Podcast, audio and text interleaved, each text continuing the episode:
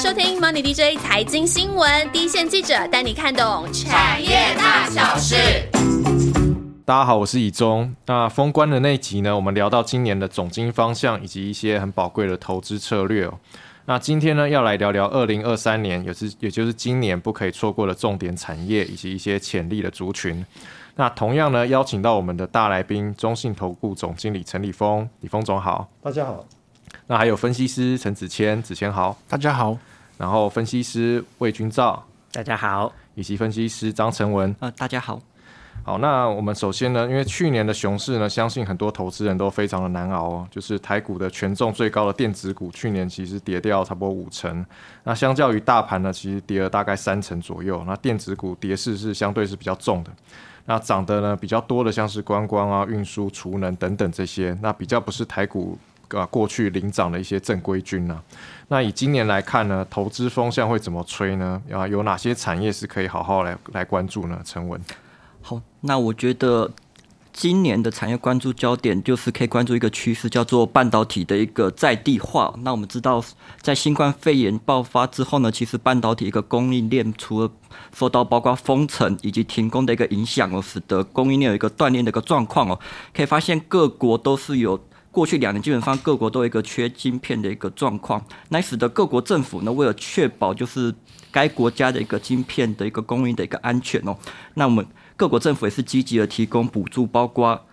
租费优惠以及鼓励半导体供应链的在地化的一个生产的相关一个法规哦。那这边其实各个国家呢，包括以美国为首，那美国也推出一个晶片法案哦。那除了它的主要目的，除了是振兴。美国的一个先进的一个半导体一个产能之外，那也是希望建立在美国建立就是半导体一个供应链哦。因此，美国一个晶片法案呢，那提出了五百二十七亿美元的一个设备及研发补助款哦。那其中这个五百二十七亿的一个补助款里面有大概三百九十亿美元将会提供半导体一个制造及设备一个补助哦。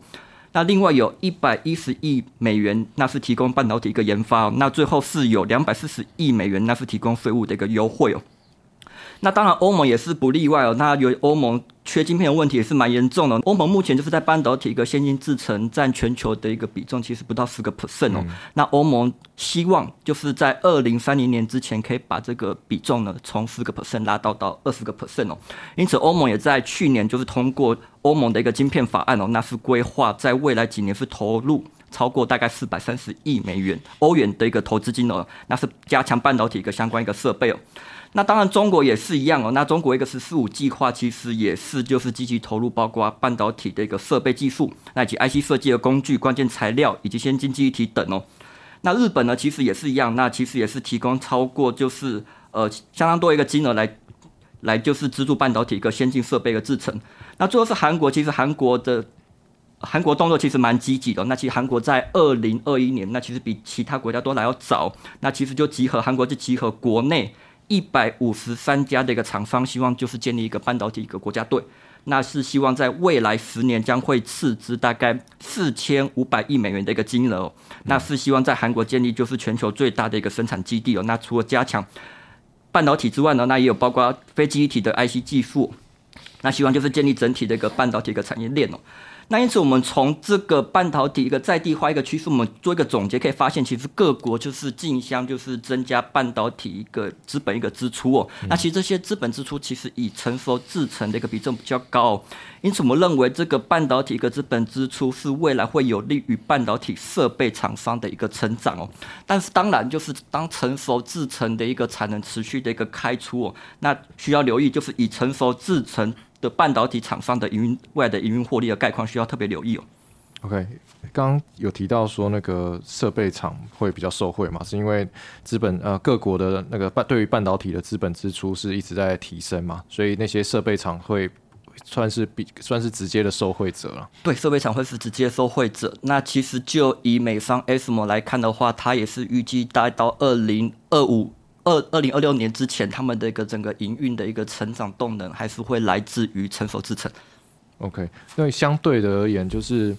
呃设备当然是比呃，因为它是直接的受益者嘛。那可能在制造端，就像 Foundry 那些，他们可能因为在各个地方都要设厂，它的成本结构那些会比较吃紧，会比较对它的营营运的影响会比较大一点嘛。对，我觉得当然设当然是呃，应该说它的产能的开出，当然先进制程，我是觉得就是整体而言，先进制程可能还是会影响比较小一点。那你可以发现，其实包括美国、欧洲、这中国，其实中国最积极的，它是希望就是就是推展成熟制程，那整个产能可能在未来几年持续的开出。那我们是认为，就以成熟制程相关的一个半导体制造商。营运压力可能会大一点，那供给多一点，那可能对价格或者是相关压会或者获利会有一定的一个压力，这样子。OK，那还有其他的族群可以分享吗？OK，我这边也有几个产业哦，跟呃我们总总结团队的一些想法来跟大家分享。那第一个是半导体行业当中的高效运算跟 AI，那第二个是电动车产业，那再来一个是生技产业。那首先我想先从高效运算跟 AI 这个部分谈起哦。中信投顾在去年十二月初，我对媒体举办了一个二零二三年的一个投资展望会，那主题称作“拾级而上的 AI 金兔年”。那想要表达的意涵就是啊。兔子虽然顽皮好动、跳上跳下，可是终究还是要往上爬嘛。是，对。那我们看整个半导体行业在二零二三年的这个上半年，虽然还是会持续面临到一些周期性的调整，然而我们还是持续看好高效运算跟 AI 哦，它作为驱动科技业乃至于这一般产业哦，在数位转型上的一个骨干。那包括像今年一月初哦，在美国举行的这个 CES 展，我们发现已经不单是那种往年例行性的这种消费性电子的这种呃 CPU 啊 GPU 的这种呃更新而已，礼拜是更多了。是，那这个晶片大厂呢，其实都不约而同，他都提到这个 HPC 跟这个 AI 的未来的这个应用潜力。那以这个 NVIDIA 的大的的来说呢，它的这个 Universe 平台可以在这个平台上呢，呃，去打造呃所谓的数位分身，这个虚拟的语音助理。那这些都在譬如说在工业自动化、交通运输，还有智慧零售这些场景，都有些很不错的应用。那在车用的部分哦，那 NVIDIA 的这个它的一个这个。这个自驾晶片的这个平台也是呃南瓜了，其实全球就是过半的一个这个客户。那我们也可以预期，NVIDIA 这个这个自驾晶片在未来走向更高阶 L 三 L 四的这个这个时代呢，在会大概会在二零二五年那个时候，它会在这个部分它会有呃会开花结果。那虽然现在呃。这个车用占 NVIDIA 的营收呢，还是一个低个位数的比重，但是我们预期到呃二零二五年，它会可能来到接近十个百分点，那是一个成长相当快的一个领域。那甚至近期我们比较夯的这个所谓的这个 Chat GPT 这个这个模型，它也要大量使用到 NVIDIA 的这个 GPU 来做呃呃这个一些推论的 Chat GPT，你要跟听众朋友稍微讲一下那个，我可以补充一下。好，好，那 Chat GPT。就是它是呃有一另外一家那个新创公司，它做的就是用人工智慧做的一个就跟人一样的可以对话的一个 AI 是的一个，你可以叫一个 Chatbot 聊天机器人。OK，那它背后所有的那个 GPU 就用到君兆刚讲的，就是 NVIDIA 的 chip 啊。那它的特点是它 advance 到它的对话，让你觉得它就是一个真人，就你你跟他对话的人哦，你没有办法 tell 说。它是一个 chatbot，你分辨不出来它的虚拟感，对，它它是虚拟，对对对对对对，因为因为它在那个 NLP 哦，就是 Natural Language Processing 那边非常的 advanced，啊，当然我不知道它第一套的演算法，那是可能 secret 啊，但它就做到非常自然，它自然到比 Google 的语音助理比 Siri 还自然。啊，因为我我有试过那个 Chat GPT，我就想知道它多自然。啊，就是说问问他一些问题。啊，所以我。觉得真的他做的非常的厉害啊，就是说他可以现在在讨论，就是说他是不是真的能够取代 Google 的 Search 啊？如果是的话，这对 Google 的 business model 会是非常大的一个影响打击哦。对，这这其实是一件科技界其实蛮受人关注的事情。有些人拿它来做报告啊，对，有的人拿可以，因为他你问他过去的事情，嗯。他可以说过去怎样怎样，他就很快的帮你整理好，然后做报告很方便。但是你问他未来的事情，我都问他未来的事情啊，他都说这个很难回答啊。但是你需要关注什么 啊？不知道他的回答其实有点像分析师，没有还好。但是我所以我觉得其实是对那个东西很值得关注了。就是说，毕竟他的他就是在 NLP 方面的那个成就哦，已经是非常的高。对对，就是显示这代表意义，就是那个人工智慧的发展，其实其实一日千里，已经到一个下一个阶段了。对对对，后面很多应用就是可以背上那个在发展。OK，对对。那军照是，呃，刚刚我们提到就是这个 Chat GPT 嘛，这是采用 NVIDIA 的这个 GPU。那在 GPU 这个领域的另外一个强劲的对手就是 AMD 超微，他也在这个 CES 展提到说，他当然呃 AMD 的这个这个 GPU 呃或者是资料中心的一些加速器，它也开发出可以呃算力可以媲美这个 NVIDIA 的一些产品，陆续要来推出。那这确实是有一点点这个挑战这个大哥的一个。本钱。不过，我们想要提到比较有趣的事情是，呃，AMD 在二零二二年初哦，它并购了一个全球最大的这个 FPGA 的呃公司，叫做赛灵思。那这个 FPGA 这种半导体呢，它的它的特色就是它是可以克制化的，也就是说，呃，它可以呃它可以执行的功能呢，可以在呃不同的阶段，你用呃不同的呃就是软体上去去修改它的指令，也就是在接下来这种呃越来越多这种克智化的呃演算的场景之下呢，FPGA 的呃重呃它的效果呃它的效能其实是呃越来越受到重视。那在 FPGA 的这些产品线来讲的话呢，它走进了包括医疗科技，然后还有航太这些立基型的一些领域。那包括像呃这个 NASA 它有这个登月计划，这个太空船，还有呃这个火星上面的这个呃这个。火星的探测车，这些都用到了这个 AMD 的这个 FPGA 的产品，所以我们可以预见说，AI 的科技会改变很多产业原来的面貌。那供应这个呃 HPC 或是 AI 算力的这些业者，还有供应链，它的受惠程度当然是最大的。也因此，我们就可以说，呃，这个 HPC 或是 AI 含金量越高的一个次产业或者是公司，它在二零二三年，它受到呃消费性电子呃或者说景气波动的影响程度也会是比较小的。那在次领域方面，我们比较看好的可能是在呃 IP 系制材或者是设计服务行业哦。那原因有两点，第一点是呃我们看到呃这些大型的资料中心业者，譬如说呃亚马逊的 AWS，然后还有电动车车厂特斯拉，他们都在拼这种高性能的这种自研晶片，没有错。对，那这一些自研的晶片呢，当然到后半段的设计。总是要请这个呃，譬如说台积电这些先进制程的这些厂厂商来呃来进行制造，但是在这个制造的呃，也就是说在这个设计的后半段的这个过程呢，它是紧跟着这个晶圆制造。那我们台湾的这些设计服务业者呢，呃，它跟台积电有很长期配合的一个密切的关系，也因此这些后段设计的服务呢的商机就很有机会来到呃我们台系的这些设计服务业者这边来，这是第一点。那再第二点，我们刚刚提到这个 IP 的这种细制彩行业，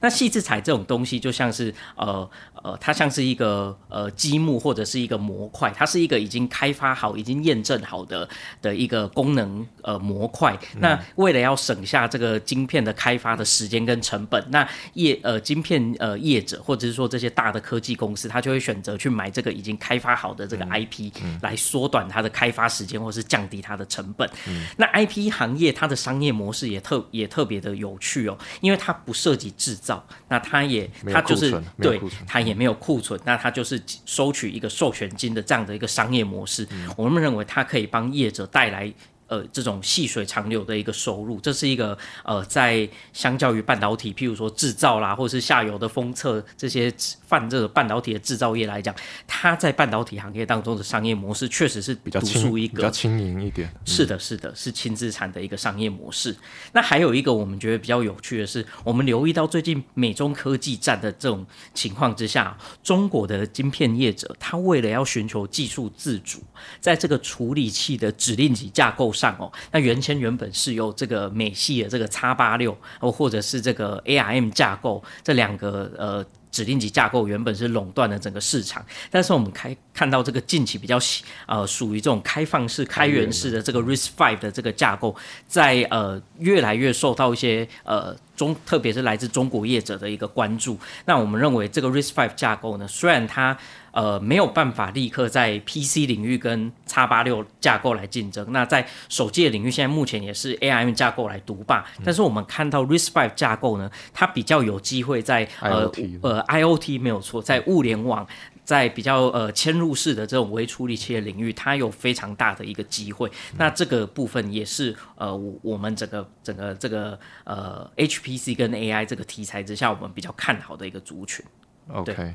对，那呃，我接着接下来再分享第二个哈，我们看好的是这个电动车产业没有错。我们在呃中信投顾在二三年展望会哦，我们的题讲题是从弯道超车到群雄并起。那最主要是我们观察到说，整个行电动车行业不再是 Tesla 的一个人的武林，我们看到 non Tesla 的阵营，包括传统的大车厂，还有造车的新势力都在加速追赶，那使得整个电动车的渗透率开始。进入到一个加速期，渗透率会从二零二一年大概八个百分点哦，会提升到二零二五年大概三成左右的一个水准。那这个会带动这个零组件跟代工的需求增加。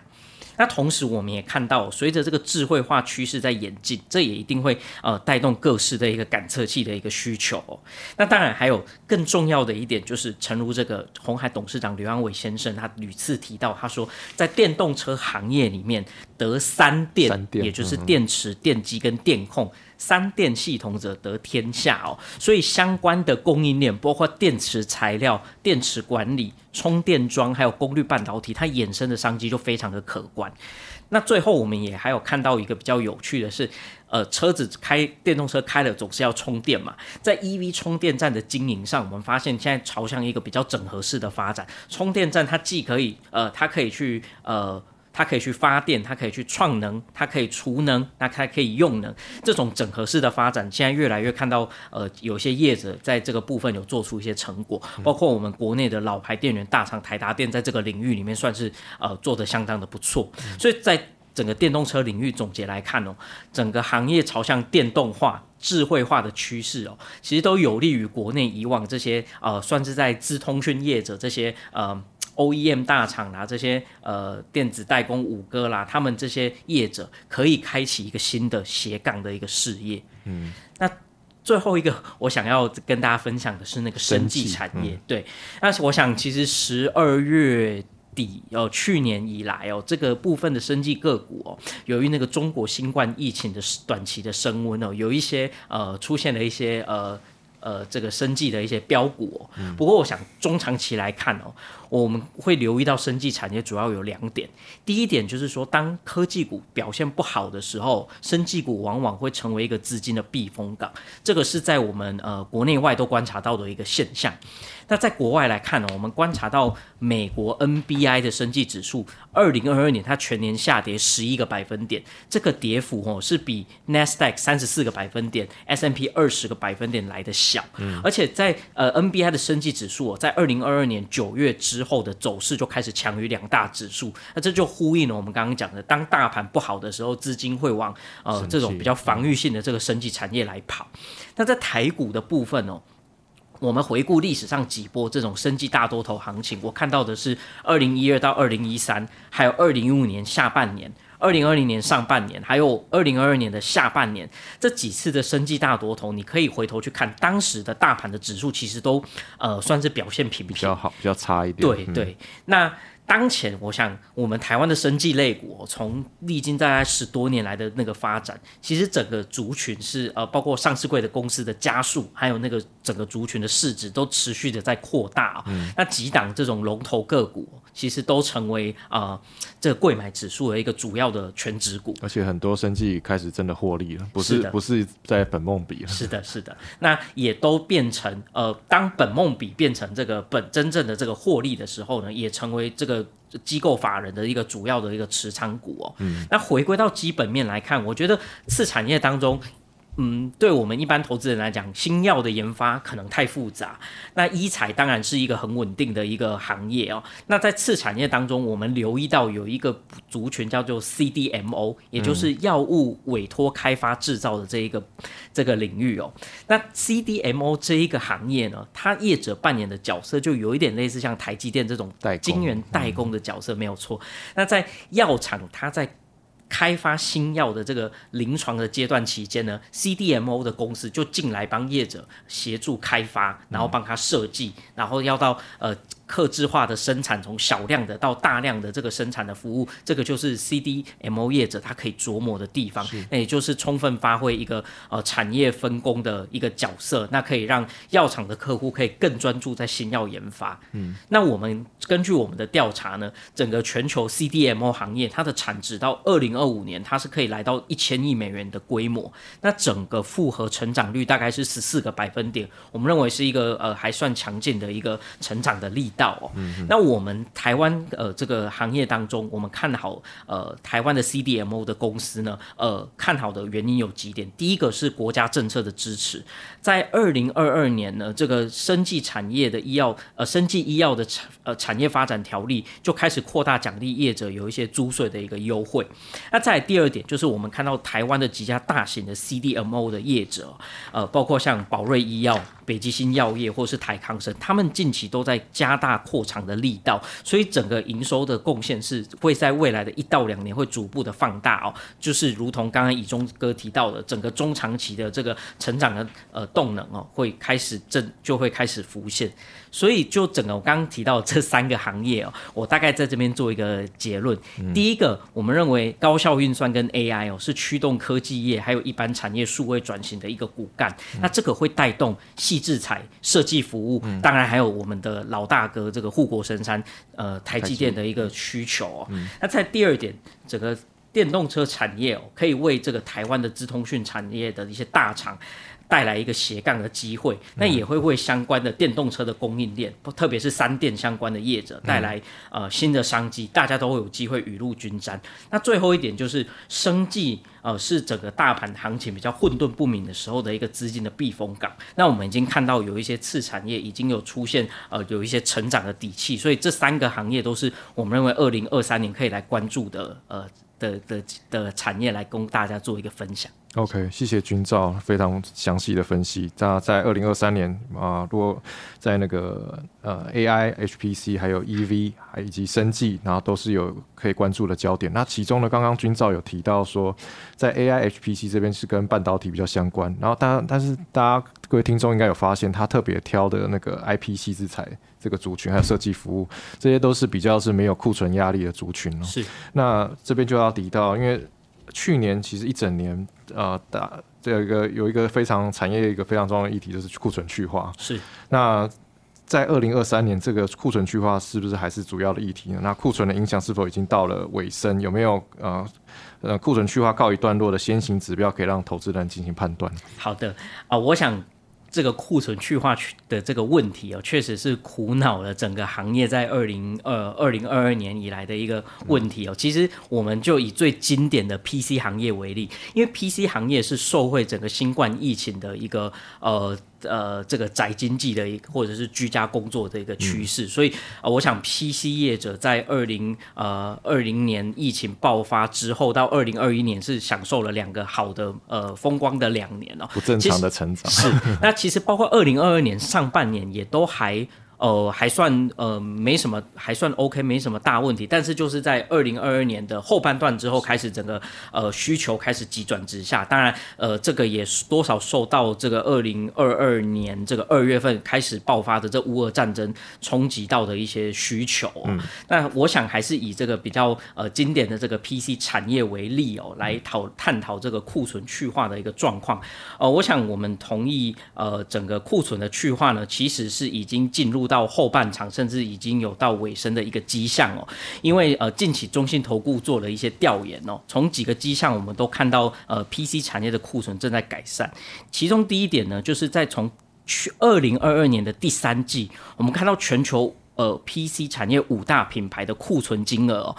已经有四家。出现五到十五 percent 的一个季减哦，也就是说，呃，PC 品牌最近下游的的部分已经从第三季起就已经。库存金额就已经见顶哦。嗯，那在第二点呢，呃，我们国内的一些主要的这个主机板跟显示卡的业者，也在大概第呃十二月份的法说会呢，它也释出了一些呃库存已经呃获得有效去化的一些正面的一个讯息。嗯，那在第三点呢，就是我们呃中信投顾的一个供应链的访查，我们了解到二零二三年上半年呢，有部分的一些呃 PC 的品牌厂开会开始重新拉货。那我们呃当然我。像呃，在呃 PC 的这个次领域的一些不同的应用上哦，其实我们都观察到，其实电竞都一直维持相对的强劲哦。那当然商用的部分，当然一阵子一阵子跟着企业的呃资本支出的意愿呃有有一些起伏。那再来就是呃在。二零二二年大衰退的这个跟教育比较有关的这个 Chromebook 机种，我们最近也从呃供应链这边了解到说，二零二三年呢会有一个重启拉货的一个现象，因为呃在先前呢这个帮呃孩子或是学童的这个笔电采购告一个段落之后呢，有一些国家会在选择在二零二三年呢开始帮呃教师来配备这个呃笔电，所以其实 Chromebook 可能最坏的情况也已经过了。那再来一点呢，就是我们看到整个终端的这个销售，我们英文称之为 sell 数的这个状况呢，它是优于这个 sell in，也就是呃这个呃销售到。呃，就是上游销售到这个中中游的这个部分哦，我们看到目前现在呃上游的部分呢，sell in 的部分大概是下滑百分之十，但是 sell 数的，就是终端这一端的下滑的幅度呢，可能只有零到五个百分点。那这个状况都是比我们呃原先比较。呃，保守的预期呢，也都来得好一点，所以其实诸多迹象都显示说，PC 产业的库存去化很有可能在二三年的上半就告一个段落。那其实也都呼应了从二零二二年大概。这十二月到这个一月初以来哦，呃，整个族群的股价哦是呈现没有在破底，那甚至有一些就是已经呃领先强于大盘。嗯，那刚才以中哥问到说，咦，有什么先行指标可以观察呢？我想呃有几个方向可以来观察。第一个就是我们刚刚讲的 sell 数跟 sell in 的关系，如果 sell 数就是终端这一端的呃销售的状况呢持续大于 sell in，那我们就可以研判说，呃，这个库存是在加速在去化。那当然，因为大部分的大厂都不会公布这个数字，所以这个其实确实要仰赖呃，像我们呃这个呃，譬如说投顾团队的一些通路访查，这个可以呃了解到一些呃这个供应链的一些变化。那在第二个，我们可以有一个呃另外一个看法是这个下游跟呃同样也是这个下游跟上游的关系哦，就是举例说呃我们的主呃主机板显卡的大厂，其实他们的。月营收的年增率，哦，应该说在二零二二年的第三季，那个负值就已经达到最大之后，已经开始，呃，这个负值已经跌幅开始在收敛。那过一段时间之后呢，开始往上游，譬如说，呃，显示卡或者是主机板需要用到的电源 IC，大概也会在之后的一到两季开始向上游来重新拉货。所以，我们预期如果二零二二年第三季呢，是这个板卡产业的这个营收谷底要开始翻扬的起的一个时点来看的话呢，那相关的呃电源的 IC 的业者呢，有可能在二零二三年的上半年，他们的营收也开始触底反弹。那再来，我想最有趣的一个先行指标，当然还是股价本身，因为我们从呃近呃从十二月以来，我们就观察到。包括像我们刚刚一直提到的这些呃主机板显卡的这些类股呢，其实他们的走势在十二月以来就是已经强于大盘，那甚走是走一个多头格局，那甚至很多个股都已经站上年线的位置，所以先落地反弹。是的，是的，所以很明显的就是股价呃股价其实也就预示了一些基本面的一些变化。那呃。在在这个整个强于大盘的一个情况之下，我们就可以来交叉的来研判说，呃，这些产业的库存的呃去化是相对的正面。嗯，OK，好，刚刚军呃刚刚军照呢有提供一个非常有用的那个先行指标的判断哦，一个是 sell 数，一个 sell in，然后再就是呃他观察显示卡的族群呢，其实在呃二零二二年的 Q 三呃那个跌幅已经开始收敛了，那象征的就是已经相对的已经是在落底，然后呃他们在业绩上啊在股价上也都在 Q 四的时候已经有一些反应，那在这个这样的反应呢，就回推到在上游的部分，在电源管理 IC 这边，可能他们在二零二三年的上半年，就是今年的上半年，有可能会反弹。是的，因为我们现在是已经开春了嘛，嗯，那开春之后呢，短期短线上呢，上半年有什么样的议题或者是题材有可能发酵，我们可以呃比较偏多的看待。OK。啊，那我们在上一集有提到过，因为第一季啊，这个全球的盘势展望都会相对比较保守一点。那就台股的方面，电子类股哈，可能也会比较偏于一个震荡的行情。嗯，那在这种情况之下，我想资金的轮动，他们轮动的方向，他们的标的，就会是我们短线需要关注的一个重点。那哪一些族群哈比较有机会啊？我想第一个族群我们可以去关注啊，这个中国政策跟解封的一些受惠产业，啊，例如说钢铁类股那中国官方他们是推动基础建设以及房地产的这种固定投资的政策，那这一些情况啊，都会让钢铁业啊是优先受惠的。嗯，根据中国的一些研调机构啊，他们是预估诶。今年中国的钢铁业是有机会哈由亏转盈，那在这个情况之下，我想对于台股的钢铁类股啊，钢铁类股应该也会是一个很不错的一个激励的消息。OK，那在钢铁类，他们其实每一年哦，每一年在各个月份都有他们的一个景气的循环。嗯，根据哈这个。诶，钢铁类股应该会有两次的高峰。那第一次大概会落在五月，第二次会落在九月。所以说，在春节过后，钢铁类刚好是好他们缓步营运走涨，直到五月的一个期间。所以说，这段期间算是钢铁类股还蛮不错，可以去做一个短线操作的一个期间哦。那第二个是对于中国解封的一些概念股我想航空、旅游跟餐饮类啊，都还是呃需要去关注的。那因为春节嘛，这个因为春节的这个营业日啊是有所缩减的，所以多数的产业他们的营业啊，他们的营业的这个天数天数比较少，对，会比较少一点。他们营业会降温，好，但是对于这些族群来说，反而是他们的旺季，旺季，他们的营收反而是增温的。但是对于他们股价来讲啊，算是一个保护伞，好，它这个保护伞。所以相对而言啊，这些个股他们。不仅仅哦会是一个有机会变为强势股的，他们也会是一个短线的资金避风港啊，这些都可以注意。那除了刚刚所提到的一些中国的概念股之外，好，我们也可以去留意台湾台股的啊，例如说能源股，好，能源股有嗯蛮多分类的，例如哦电能类的。电能类，好，我们可以关注的是一五一三中心电的，好，他们的营运发展啊，风电类的，好像是一五一九的华晨，好，太阳能的，六四四三的这个呃元晶等等哦，这些个股的基本面，他们的营运的发展哈，都是我们值得去关注的。那另外，哦，我想刚刚军照他也有提到，生技类股或者是在盘势比较不稳的情况之下，哈，一个资金轮动的一个好标的。那我这边需要提醒的是说，诶，我们之前在做生技类股的时候，其实对于防疫概念股啊，大家都还是蛮热衷的，还蛮热门的啊。可是各位要想，现在中国已经是全球解封的最后一个国家了，是是是。那在这个情况之下，好，我们疫情。啊，这个疫情的防疫概念股，在未来还有什么话题性可以让他们再一次转强？哈，这个机会相对就很难，所以防疫概念股就不会是我们后续短线上需要去哦，你呃，去太过追高的一个升级类股。题材已经淡化了，对，现在已经淡化了。所以说，在这个情况之下，哈，其他的升级类股，譬如说学名药、新药，好，那个生技药材、医材等等，啊，这一些。好，生技次族群，好才会是我们诶值得去关注的啊一些好标的。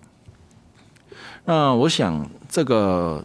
这一些非电类的族群，在第一季甚至于上半年，哈，在这个盘势比较不稳的情况之下，诶，他们的资金很有可能可以带动他们轮动轮涨，好，但是到了下半年，哦，如果说诶整个全球的景气慢慢的。好谷底复苏的情况之下，尤其是当新台币正式的哦转身的时候，哦明显开始升值的时候，我想那个时候哦我们要关注的就不会是这一些比较偏短线的标的，是哦我们要把目光回归到电子哦主流的电子类股，好、台湾主流的电子类股，尤其是外资喜欢操作的这些电子类股，就会是我们那个时候哎可以密切去好、观察留意的哈一些好的标的。如果到下半年就是整个开始回归到电子股的话，它有没有一个，比如说要先先先看，他会先先看全指股，还是说会比较先从中小型比较活泼的开始建起来？OK，这个情况应该说有两种，一种是说，哎，景气刚开始复苏的时候，那个时候如果台币有刚刚好跟着一起升值的话，那个时候外资会加速回补台股，是。那个时候我们就可以哎优先观察全指股。嗯但是如果说诶景气落底开始复苏的时候，诶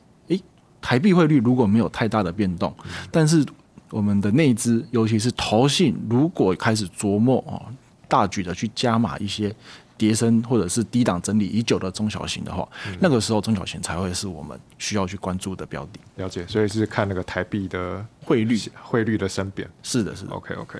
好，那其实这次呢，我们非常开心邀请到中信投顾来我们节目哦。那其实从年前的总经分析以及呃投资策略的分享，一直到年后帮我们提点今年不能够错过的潜力产业还有潜力的族群哦。那我相信大家一定都是收获满满了。好，那祝大家新春平安顺遂。那最后呢，我们再请那个李峰总，那为大家送上祝福，我们就结束了。那 今年呃，相信应该变数会比去年少哦，但是大家可能投资上如果有这个不要灰心，然后有耐心哦，那相信今年整体来讲，最后应该是可以是一个比较好的这个结果，可以再期待。OK，好，那谢谢谢谢中信，然后我们下周见喽，拜拜。